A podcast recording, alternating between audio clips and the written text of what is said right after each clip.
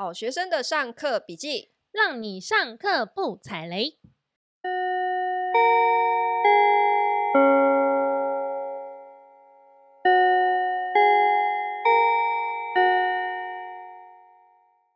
大家好，我是麻瓜 Tody。大家好，我是麻瓜太太。哎，我其实 我觉得最近超忙的。你看，我们今天直播，就是前面又有点出 trouble，、嗯、我现在是全身满头大汗。你你最近为什么会这么忙？我我觉得我还好，我蛮 chill 的、啊。你为什么会 chill？你？你问我为什么忙，我可以跟你讲大概半小时。但是为什么你会很 chill？你的代办事项超多的，我每天在跟你追文章啊。你是身为我的助理，所以你觉得我的那个 checklist 很长。可是我本人为什么这么 chill 吗？还是我把你的 checklist 当成我的 checklist，所以我压力很大？没有没有，我跟你讲，是因为呢，对我来讲，我我会有心理压力的工作呢，都是属于人际交际类的。所以一本书还没有写完，你不会有压力？不会。哇，你好适合去念硕士哦！你没写完论文也会很 平。没有，我跟你讲，因为 写书是一个很冗长的过程，然后你可以沉浸在自己的世界里，慢慢去去琢磨，对不对？嗯。可是会让我觉得很有压力的部分，都是比方说我今天要出去外面跟人家开会，嗯，好，或者是要去应酬，或者是要上节目。这一类要跟人打交道的事情，都会是让我比较有压力的，因为我是内向型人格。可是摒除这些，我我现在都没有这些部分。最近也没有节目让我上，对，因为已经过了打书期，对不对？我我真的 我就很开心。我想问一下大家，大家最近有感觉？有人最近也感觉真的很忙吗？还是只有 我在忙？不不至于吧？我真的最近真的觉得好。怎样是你的你的星象会让你很忙吗？还是怎么了？对啊。根据唐国师的说法，应该是要大家都觉得很忙才对啊。我们要不免俗的每一集呢，都要记录唐国师，啊、不要记录这么 多。不过我自己，我感觉到很忙，然后开始每天毛毛躁躁的时候呢，我就开始有想一下，为什么会觉得这么忙？我就发现呢，因为我有很多新的计划想要做，然后我其实想到那些新计划，我都会超兴奋的，但是我每天都没有时间去。处理这些新计划，它就一直是我的一个梦想，可我没有办法去执行。我一直觉得很很有罪恶感，很焦虑。就我觉得这也是因为你是自律型人格的问题，所以我是自找的。对，你就是 很喜欢给自己拼命的加 checklist 啊。真的很忙啊！你会一直给自己加代办事项，然后那些代办事项没有完成，你就会很焦虑啊。然后我为了搞清楚自己为什么很忙，你看我多疯，就是蛮心你们应该又看不太到。总之呢，我用 Notion 呢去做了我我记录，我为了要知道我自己到底在忙什么，我就去记录自己每天在干嘛。从早上可能五点半六点我简单的念几个，这个这个。是详细的流水账，记录他每天的流水账，几点几分要做什么事情？不是要做什么，是我做了什么？哦，是你做了什么？六点十五分起床，加喝水，加写笔记。七点十五分准备瑜伽，嗯，七点三十分开始做瑜伽。八点四十五洗澡，九点发呆，九点半吹头发。哦，你给发呆的时间，给发呆时间很长，我不得不写进去，它不能被融合进去。哎、欸，有够长，然后一路写到晚上十二点半睡觉。哎，对，然后我就是因为写了这一个，写了这个流水账之后，我就发现我现在的生活里呢。运动跟饮食控制，就是为了准备自己吃的东西，花掉我超级多的时间。因为我现在就是变得动作很缓慢，我还要花时间发呆。动作很缓慢，为什么？你瘦下来发现力气变小？对，哦，然后因为你中间有断食，所以你不能消耗太多能量，你就不动，是这样吗？可是你每天还是有做瑜伽啊。对，但是我觉得就是。我只能说，饮食控制真的是一辈子的事情。它其实对你的身体会有一些方方面面的影响，然后你必须要长时间的去调试它，uh -huh. 就跟做重训一样啊。对，我觉得重训真的是一条不归路，路，真的让人 很想要有点后悔开始，是不是？总之呢，然后我就开始很，就我就开始觉得，天哪，我怎么会每天浪费这么多事情在做运动？还有吃饭这件事情上，我就开始产生了强烈的罪恶感，因为我就觉得我没有把事情做好，嗯、然后我就是那种很很容易自责的人嘛。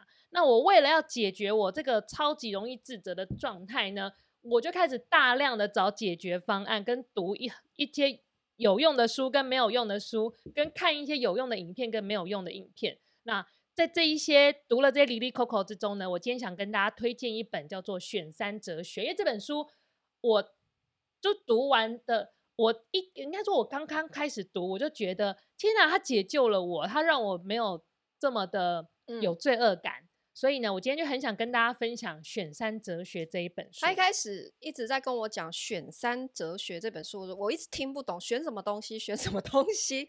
哦，后来看到这本书，我才知道，就是从各种的你你你生活的面向里面选出三个最重要的事情。他其实是说啊，你人的一天哈，你就是会把时间花在大部分就五个五个部分上面。嗯，哪五个？第一个呢是睡觉。合理吧？一天总至少要睡七个小时是基本的吧？总是三分之一的时间你在睡觉。第一个是睡觉，第二个是工作。没办法，他的工作是泛指说，你要么就是为了钱的工作，或者是你想要执行一个 project，你的计划。好，就算你今天财务自由了，你每天都躺在家里，你总是还是会想要实现的一些成就，这个就叫工作。第三个呢是家庭。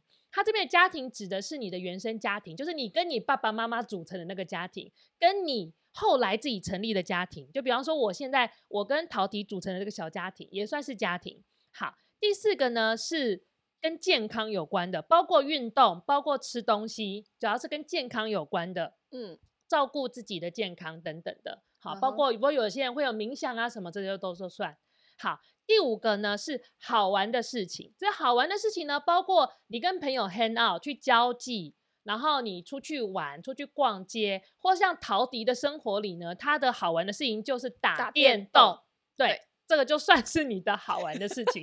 所以呢，你仔细想想哦，你人的一天呢，你就不外乎就是花在这五个面向上面。那最理想的情况，我们都想要做到的是。这五个面向，我们是面面俱到。没有啊，我不能只选三个，就是睡觉，然后吃饭跟打电动，好玩的这三个就好了吗？所以你就是毕业了，你不用读这本书，你已经达到这本书要说的境界。这本书就是跟你说，没关系，你只要选三个就好。你每一天，你只要从这五个面向里面选三个去做，那你可能，比方说你你一。两个礼拜，你整体看下来，你是五个面向都会做到的就好了，不要逼自己。所以没有，他这本书的核心观念是想告诉大家，大家说，就是我们人的生活是五环，好，它是五环要环环相扣才是一个正常人这样子哈。就是 我刚刚讲的那个只有三环是可能不太正常的状态。他的意思是说，如果你想要。呃，全部兼顾的话，但是要怎么样？呃，不要有罪恶感的去全部兼顾，并不是说你要逼自己每天都要处理好五个环节，而是你在这五环当中选三环，对就好了。然后你明天可以再换别的，对，来处理，这样子用轮的，没错。就是比方说，像我今天假设我选择了工作、运动跟睡觉，嗯。那我就没有选择家庭，所以我今天就不会煮饭给你吃，我今天就不会照顾你。我已经永久的失去了这个 这一项。不会不会不会不会，我可能过两天我就会把家庭这件事情放到我的今天的待办事项里，我可能就会牺牲某一件事情。比方说，我就牺牲运动。很久没有吃到了。好哦，现在公开的就是 讨饭吃，没关系，你你 先你先把你顾好，你先把你顾好。我现在还蛮 chill 的。所以呢，这五环里面呢，其实也蛮容易理解的。那他接下来这本书呢，它的核心观念就这样。他在呃，可能这本书的前三分之一就把这个核心观念讲完了。好，然后他后面就在讲说，这五个这五个面向你要做得好，有哪些小的 tip？我们先介绍一下作者的背景。好，好，他为什么有资格写这个东西？他为什么有资格跟别人说我超忙？但是呢，我想我终于搞清楚这么忙的人生怎么度过了。对，他是谁？因为呢，他叫做 Randy Zuckerberg，呃，他的名字你可能很陌生，但是他的姓你应该听过吧？没错，他就是主克伯，Facebook 那个主克伯的姐姐。所以呢，他呢就是反正他也是在 Facebook 里面，他以前在 Facebook，他是 Facebook 这间公司的创始的元老。然后后来他离开 Facebook 之后呢，他就成立了自己的公司，教大家怎么在 Facebook 里面做社群广告。嗯，OK，我只能冷笑。好，总之他就是这样子，所以他超级忙。你那个冷笑是，我记得他里面，我对 Facebook 的广告我就只有冷笑两个字，好吧？我对他中间有一段有一点印象，就是说，因为他之前在 Facebook 里面工作的时候，他就是觉得他超级忙嘛，哈，然后他觉得他的生活是失衡的一一个状态，所以他有离职。对，然后。他在创办自己的公司之前，他有一段时间是去找自己之类的，就是去参加一些呃比较比较活出他自己的一些小角色，比方说好像去参加话剧，没错，去当演员之类的。然后反正这样绕了一圈之后，才去开办自己的公司的这样子。嗯，他写这些故事是为了证明他为什么有资格来告诉你这五个面向。OK，怎么样做会做得好？OK，嗯，好，好，那他。呃，分享了几个点里面，我觉得蛮有意思的。首先，第一个呢，我想跟大家聊的是运动这件事情。那我蛮认同他说的，就是其实你的体力、你的体能状态跟你的心情是形影不离的。你的身体感觉不好的时候，你心情一定不好，这个很好理解。像我每次身体，比方说我落枕的时候，我只要这边痛痛的，我那天一定心情超差，因为你永远都痛痛的，你根本就。无法开心的起来。我这两天腰也痛痛的，所以你是不是这两天也是忧郁忧郁忧郁忧郁的？对，讨拍了你。好，那呢，我们一定会以为说他在跟你讲运动，他是不是要跟你说运动很重要，每个人每天都要运动，请你大家动起来？没有，他讲运动这一篇，他跟你说，其实你可以不运动，我可以吗？不运动也很好，因为你只要健康就好了。运动，我觉得我蛮变成健康的啊！我觉得我他没有吗？好，对不起，因为我想到他讲说不运动也很好这个观念，我第一个想到是我妈。我妈这个这辈子就是六七十岁，从来没有上过一天健身房，可她每天都动来动去，跑来跑去，然后各种去爬山、去露营、去去各种逛菜市场的。其实我记得我好像隐约也看过一篇文章，他的论点是说，你看世界上。最长寿的人都是什么样的人？嗯，就是没有在上健身房，就是那些修行的活佛，有没有？他们就是躲在一个树洞里面，他们这辈子都不动啊，所以他们可以活到一百多岁啊。那为什么早死的都是那些拼命鼓励大家运动的人呢？哇塞，你这样子哦哦，所以呢，我有时候就在想，为什么一定要运动呢？运动真的是一条不归路哎！你看我现在做重训。我去台东停一个礼拜，我再回去，吼，那整个生不如死，欸，所以就是你的肌肉整个就是又退化到原点。所以你意思就是说，如果你现在此刻开始再也不要去重训，你可能会活得比我久，也是有可能。好烦哦。好，他的他的确是赞成你的说法，他认为呢，其实要不要运动，完全都取决于你自己对自己身体的状况的掌握。你只要你在生活里面，你有能量、有力气去。面对你想要做的事情，然后面对你想要成就的事物就够啦。就是有没有运动有差吗？嗯，但是呢，它里面分享了一个呃一个别人的故事，是一个减肥成功的故事。我个人非常的心有戚戚焉。嗯，这个人呢叫做 Tim，好，不管他 Tim，他就说他减肥成功之后呢，他就跟 Randy 讲了一段话，他说。我觉得我减肥成功之后呢，我现在这个身体，就是我现在瘦下来穿西装很帅的这个身体，嗯，讲出来的话在公司里面，我觉得我的同事比较听得进去，反而变得比较有分量。对，然后我的同事跟我的客户呢，他们会比较认真的对待我。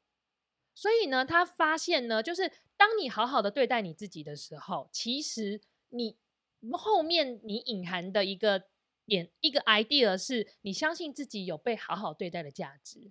嗯哼，那别人会感受到这一份改变，他们也会比较尊重，比较尊重你。我个人为什么在这一段话有共鸣，是因为我自己觉得瘦下来之后，我等一下我我觉得那个他在这个职场里面赢得尊重的关键，应该是大家目睹了他从胖然后瘦下来的过程，所以。嗯他赢得了尊重，你想想看呢？如果他今天就是以一个瘦子的形象出现在这间公司里，他不一定就一开始可以获得尊重。诶，因为很多瘦瘦的人在职场里面也没有被尊重啊，讲话也是没有人听啊。对，但是如果所以，所以我觉得他想表达的就是说是这个过程，对，因为大家见证了你是如何的自律，嗯，然后如如何的严格的要求你自己，嗯，所以这样子的精神是值得被尊重的，所以他赢得了别人的尊重，我觉得是是这样子的。但我自己人生的经验就是瘦下来的确比较不容易被歧视，陌生人会比较友善哦。oh, OK，这，这是你自己最近的心情吗？嗯，就是连公车司机都对你比较好，因为你变成梅亚了。对，对，所以其实 again 就是其实运动不是关键，关键其实是你自己怎么样让你自己觉得舒服。然后你所体现的那个精神状态，别人其实是会感受得到的。嗯，好，但是呢，他虽然说不运动没有关系，你就是活得好就好了。不过，如果你真的想运动，但是你总是太忙，你总是都一直跟别人说：“我明天开始运动，我明天开始运动，我明天开始运动。”你总是失败。你真的很想运动，他他也提供了一些方法，我觉得这个方法非常的实用。什么方法？第一个就是。把运动变成你早上起来的第一件事。OK，这个方法我在我这一次读的好几本书里面都有看到。因为你你把它定下来，就变成你不做完这件事的话，你没有办法展开其他的事，所以你就一定得做完它。对，因为才要把它放在第一件做的事。假设你平常是。七点的闹钟，你为了运动，你调到六点半。Uh -huh. 那你六点半，如果你成功的起来了，但如果你赖床，我也是没办法。但如果你六点半成功的起来，你总不会花那半小时划手机吧？你起来就是为了运动，那你就会把这件事情做完啊。Uh -huh. 那我为什么觉得这件事情是很有效的？是因为，因为我就是一个一起床第一件事情是运动的人，然后呢，我睡觉前的最后一件事情是读书。我永远都会落掉这件事。OK，定了一个十点要去念书的一个目标，我永远都会拖拖拉拉洗澡干嘛，然后就到十一点，然后我就累到直接躺平。嗯，就是你很容易会为了你生活中的其他的小的小杂物就拖延。但是如果你这个行程是第一件事情，比方说，如果你今天你没有要运动，你想要读书，你把读书当成你起床第一件事，你原则上我觉得你都会达成。OK，嗯。好啊，第二个，如果你想要运动，可你总是太忙，你怎么逼自己去运动？他的第二个建议就是，你就把钱投资在运动这件事情上。比方说，你就直接在健身房买一个三万块的课程，就刷下去了，钱都花下去了。钱错了，钱投在哪里，其实你的心就在哪里。没错啦，就像我每次很挣扎的，到底要不要去健身房的时候，我就想起我那一堂课两千块钱，对，我立刻就开门夺门而出。现在私教真的 好贵哦，不得不去。想到要浪费两千块，就觉得心很痛，心会痛。对，真的，这是有效的，没错。然后第三个呢，是我觉得比较普通，可是可能就大家真的也比较能够执行的是。把运动这件事情排入你的行事历，比方说你就是固定每个礼拜三晚上七点下班之后到九点，你就是要去运动。假设是这样，你就把它固定的排到你的行事历里面。所以未来你的朋友约你吃饭，还是你有什么事情，你你妈叫你去相亲干嘛的，礼拜三的七点到九点，你就是要出现在运动，不管是打球也好，健身房也好，你就是要出现在那里。嗯。我觉得这也是有效的，因为我以前有一段时间。我就是很少回家，我现在也是很少回家。然后我爸妈就一直跟我说：“哎、欸，你都不回家，不回家。”我那时候就固定每个礼拜四晚上回家，我就把它排到我的行事历里面。嗯嗯。所以我即使要加班，我都会面有难色的觉得：“哎、欸，可是我我等一下有事情哎、欸。”这样。对对对。就是把它变成一个固定的行程，这也是可以的。嗯哼。好，好，我觉得他这本书里面有一趴讲到工作的部分，嗯，我觉得比较有趣哈。他在聊说。如果你选择暂停工作，嗯，你要如何确保你自己的将来还有选择的能力？意思就是说，呃，假设你决定要离开你的职场，可是你怎么样还可以保持你的一个市场的竞争力？将来如果你要复职的话，还可以很快的回到市场上去。每天的五件事里面，你选择接下来的两个月，你都把工作这件事情都删掉的话，嗯。你要怎么样确保两个月后你可以还保有工作这件事情？好，他分享的技巧是什么？他第一个呢，他认为呢，第一个是你要大量的阅读，就是你还是要保持接触你的你想要接触的产业。嗯哼。然后他给的一个建议是，如果你没有要继续在那个产业工作，但是你要保持跟他接触，最好的方法就是你就写文章，就创造内容。你比方说现在的话，你也是可以做其他的创造，比方说图文的创作，或者是拍影片，就是你可以介绍你那个产业的东西。或者是一个他的意思是说，可以借由自己创造内容，可以保持你一直对于这个产业的更新的程度，是吗？就不会脱节。呃，比方说有很多人啊，他可能现在他已经，他可能以前在行销，他可能在公关公司或广告公司，然后他退下来，他觉得说，天哪，那真的不是人在做的工作，嗯、他觉得太累了。那他退下来之后，他的第二条路 就是他可能会开一个 podcast 节目，去告诉你说，现在的社群行销都在做什么，或是现在的广告都在干嘛，或是写部落格，对，或是开粉砖，对，这样子经营个人品牌。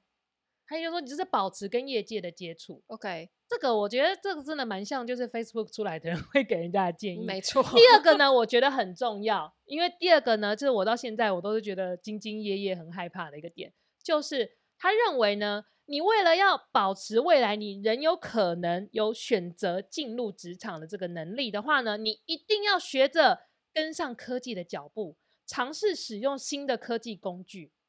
科技工具，比方说。现在疫情期间，大家都用 Google Meet 开会，呃、你就要会用 Google Meet 哦。还好还好，这个我还会。我刚才还在想说，像我这种科技小白怎么办？我被落下了吗？可是还好 Google Meet 我还会。比方说，像你那个时候你在上班的时候，不是在中国都用钉钉吗？对。如果你今天你去生个小孩回来，你不知道钉钉是什么。如果你的下属生个小孩回来跟你说，Tody 我不会用钉钉，你会不会生气？我钉死他！钉什么钉？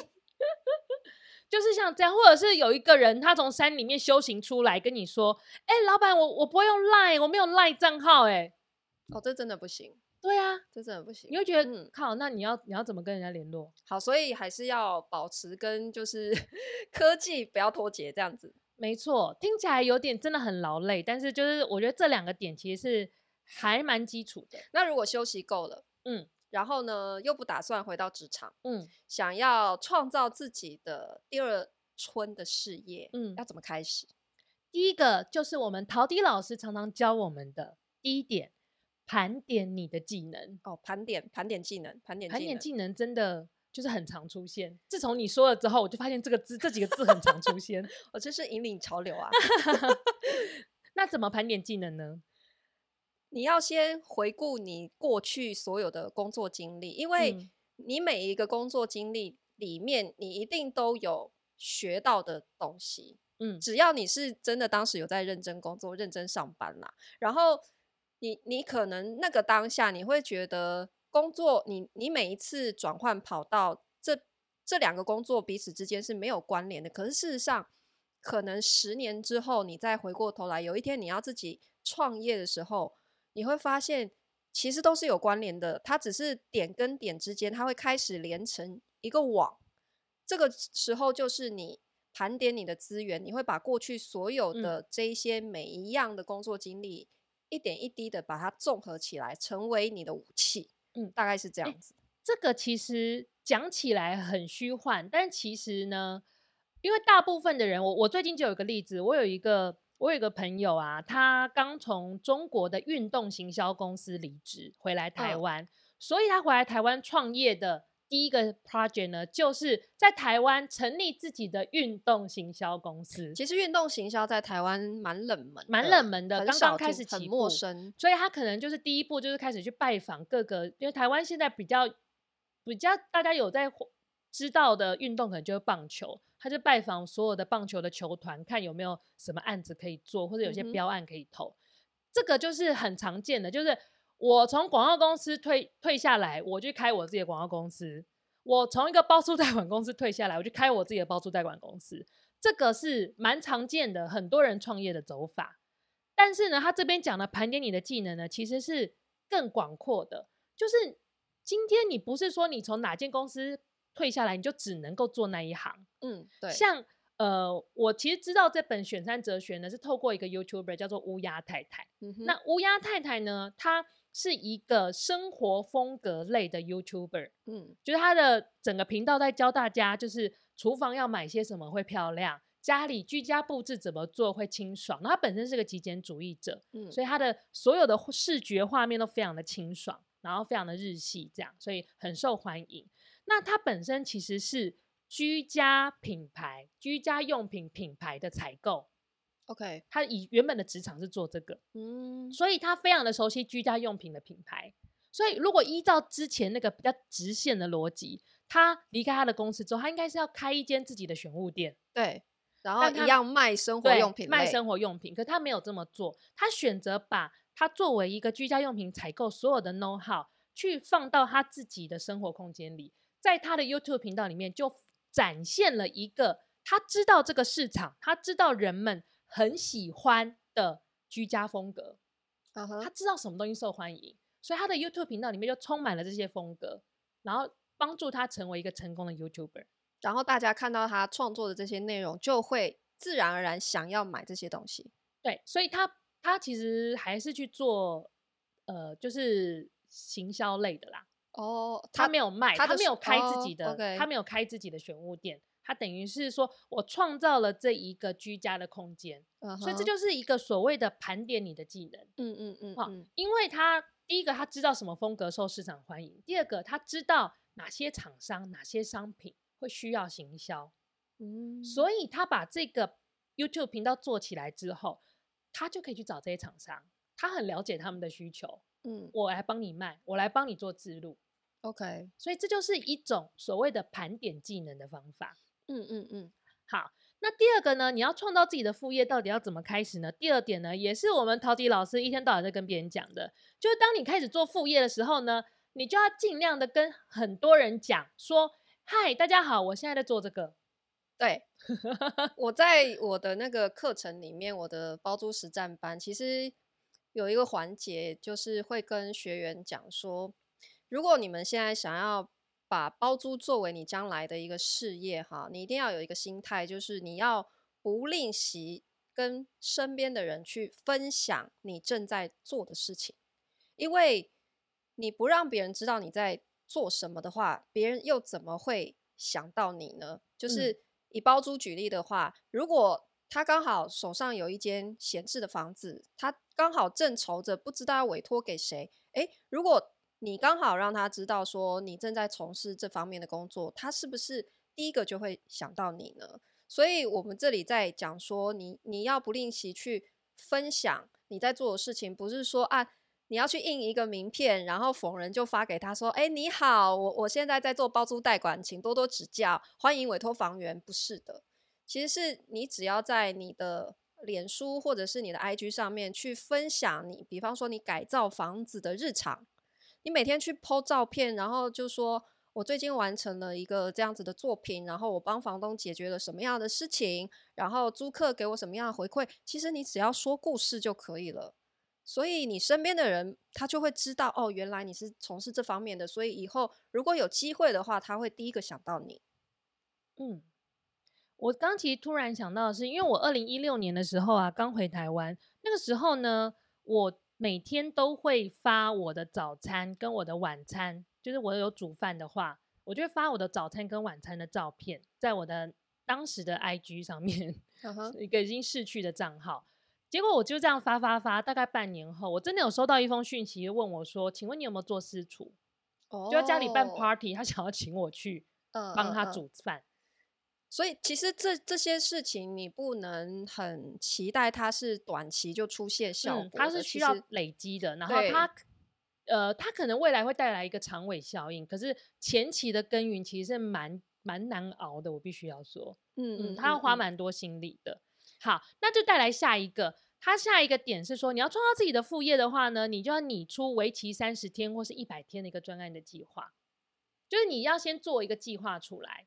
然后你在这个三十天或一百天里面，先要有一个小的成果出来。我觉得以包租来说很好理解，就是一百天之内，我先做出一套房子。对，这有点像我们之前聊过的最小最小可行性的商品。对，嗯、你先不要把创业这件事情一下想的说我要达到什么样的规模，我一下要做得很大，嗯、我一定要先租办公室，嗯、我要先找员工，都不是。其实最重要的事情是你要先做市场的测试，你先用最低成本的方式先把产品推向市场，然后用第一个产品的原型来测试市场的反应。如果可行，你才继续往下一步。嗯，这才是我觉得比较正确的一个创业的方式。所以他第四个点就说做就对了，对，不要等，时间就是关键，边走边看，执行力是关键，执行力是关键。就是我觉得很多人他。创业会卡在说他顾虑很多，他会想很多，嗯、他会一直往万一我失败怎么办？万一这当中有什么样什么样的风险？可是他没有去做。那现在这个时间点适合聊创业吗？呃，其实很多人都会说，市场最冷的时候，嗯、其实反而是机会最多的时候。很多呃创业的成功人士，他选择切入的时间点，其实都是在市场低迷的时候。因为其实市场低迷的时候，就代表那些原来在这个领域领先的人，他们的优势也退下来了。对，因为我我前几天刚好也听一个呃节目，然后他访问了一个建商的老板，嗯，他怎么样就是从他只是一个农家子弟啦，嗯嗯嗯，然后翻身成为一个建设公司的老板。其实他中间的过程，复发吗？不是，不是，不是，哦、呃，我忘记，反正。我忘记是哪一个建商了。对，那总之就是他有几次的转捩点翻身，嗯、都是在第一个二零零三年 SARS 的时候，嗯、就是他在危机入市。嗯、第二次翻身的时候是二零零八金融海啸，都是在市场最悲观的时候，他选择入市去扩大他的营业规模，嗯、所以才造就他现在的成就。嗯，所以我我觉得蛮多。创业成功人士，他是用这样子去反向思考的，所以其实在这个时间点，我们更会跟大家说，就是钱真的可以投资在自己身上。对啊，投资在自己身上，因为现在现在这现在这个市场还是有人在募资嘛。啊，对啊，投资自己是永远不会亏钱的。好呀，好，今天分享这本书选三哲学给大家，但是我们今天这样分享完之后，你还会？还是会推荐大家去买这本书，仔细的读吗？因为我们今天时间很有限，我们只是抓几个点来做分享。我必须要说，我觉得这本书啊，我自己整本读完之后，我觉得最有收获的一个观念就是，就是反正生活里的五件事，你只要选三件事就好。它这个是很核心的观念。然后所有推荐这本书的 YouTube 频道也都会讲这个观念，这观念非常的吸引人。对于一个就是忙到每天在自责的人来说，这个观念就是一个救命锁。但是呢，整体而言呢，我就是受到了这么多吸引，然后读完这本书之后，我觉得，嗯，这观念大家今天学习到就好，可以不用 买，是不是？可以不用这样讲，就会被出版社杀掉。但我真的赶快先看一下哪一家出 版社。哦，好。我觉得这本书我本人没有非常的推荐，我自己读完了，然后我没有很推荐，为什么很欠揍？第一个呢是它，它，它字体太小。所以他读的很痛苦，这是缺点吗？就是我觉得它的排版让人家阅读起来不是很舒服。我翻了一下，我真的觉得对于我这种眼睛不好，它字是真的蛮小，因为它的字量其字量其实蛮多的，所以他就把字体缩小。那他为什么会字量很多呢？是因为这本书其实很水。这本书的可能在运动的那一段里面写的某一段话。你等一下，在工作那一段也会看到非常类似的，只是主持从运动换成工作。哦，原来我这样子真的会被出版社。你教导了我们怎么样快速的写出，就是写论文的那个质量，写论文的那个 奥义呀。就换句话说，我早学会这一套，我书就不会写这么慢。你早学会这套，你的书就二十万字了，真的。好啦，选三哲学，所以我们今天是取精华出来分享给大家，但是精华就在今天我们分享的内容里面。如果有兴趣的人，还是可以去书店看。哎，我先说一下哦，就是他前三分之一，因为他为了要证明他是一个很有资格来跟大家讲说，证明他是一个大忙人，对，所以他写了很多他的他的生活有多忙碌这件事。那我那个时候在 IG 上就是跟大家讨论说，我在读这本书的时候，我有个朋友就立刻来留言说。这个作者啊，就是一直在吹嘘他自己，我真的是读不下去。然后我自己读完的感觉是，其实后面还好，可是他前三分之一真的就是很容易会有这样的感觉，就是各各种花式吹捧自己对。对，所以如果 你真的对这本书有兴趣，我的建议是先去书店翻一翻，因为我就是直接网络下单，然后。回来就没办法，因为他都到我家，我只好把它读完。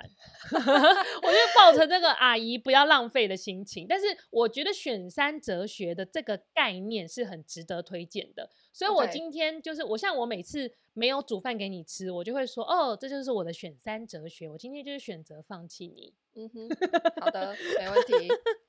好，那我们今天就分享到这边，下课喽！噔噔噔噔噔噔噔噔噔噔噔噔噔噔噔噔，布布。